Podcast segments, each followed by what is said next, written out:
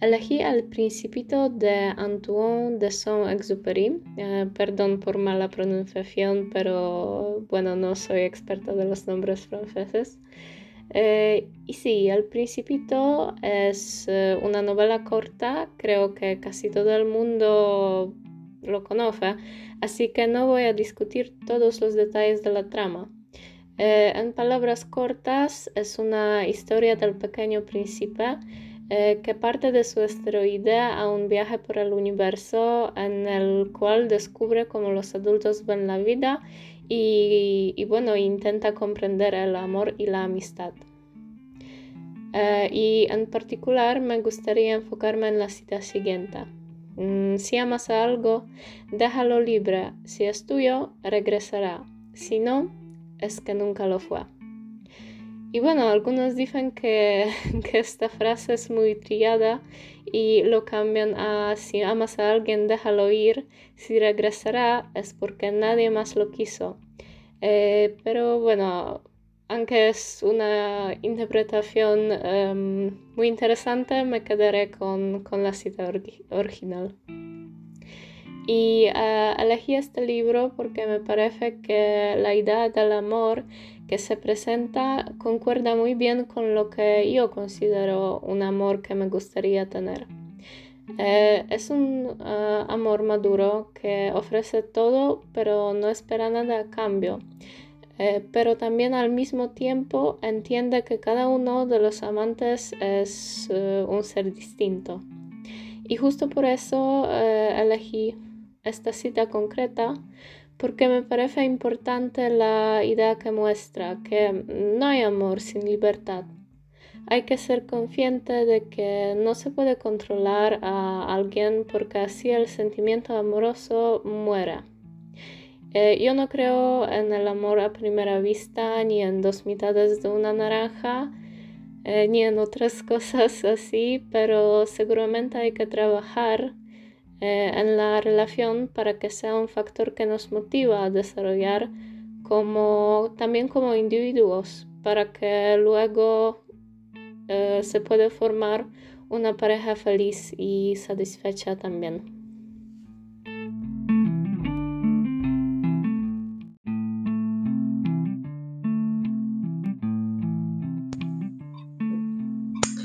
Hola, hoy voy a hablar de una canción muy famosa y a la vez una de mis favoritas. La conozco desde la infancia y la conocí mejor en la escuela secundaria durante, durante las clases de español. En aquel momento no sabía tanto esta lengua, pero me encantaba la melodía y el ritmo. Un poco después, cuando empecé los estudios en filología hispánica, pude entender toda la letra e intentar entender lo que el autor tenía en la mente. El sujeto expresa su dolor causado por la pérdida de su amor. Repite constantemente que en señal de su luto lleva la camisa negra del título. este luto puede ser considerado de dos maneras. Primero, el amado o la amada ha muerto y no va a volver nunca más. La segunda opción asume que el sujeto fue abandonado por su amor. De todos modos, el sufriente no puede aguantarlo y aceptar la, realidad. Prueba diferentes formas para poder manejar con esta situación. Acusa su amor por haber mentido y por haber perdido la calma por culpa suya. No puede aguantar lo que está pasando con él. En mi opinión, el sujeto tiene el derecho de sufrir y expresar su dolor. Se puede ver que era el amor verdadero y eterno que no se puede sustituir por nadie.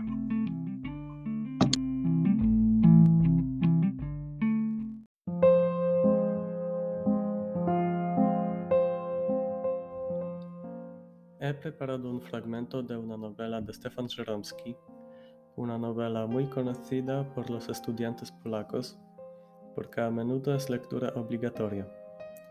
Su título es Ludzie bezdomni, en español Personas sin hogar, porque los personajes, por diferentes causas, no pueden encontrar su lugar en el mundo. Ellos están sin techo, en varios significados simbólicos, existencial, moral, político y social.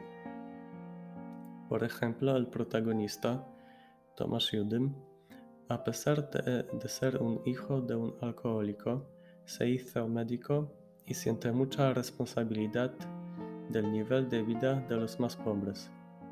Al principio busca ayuda de otros médicos en Varsovia, pero en efecto queda excluido de la comunidad médica y decide seguir solo en su misión.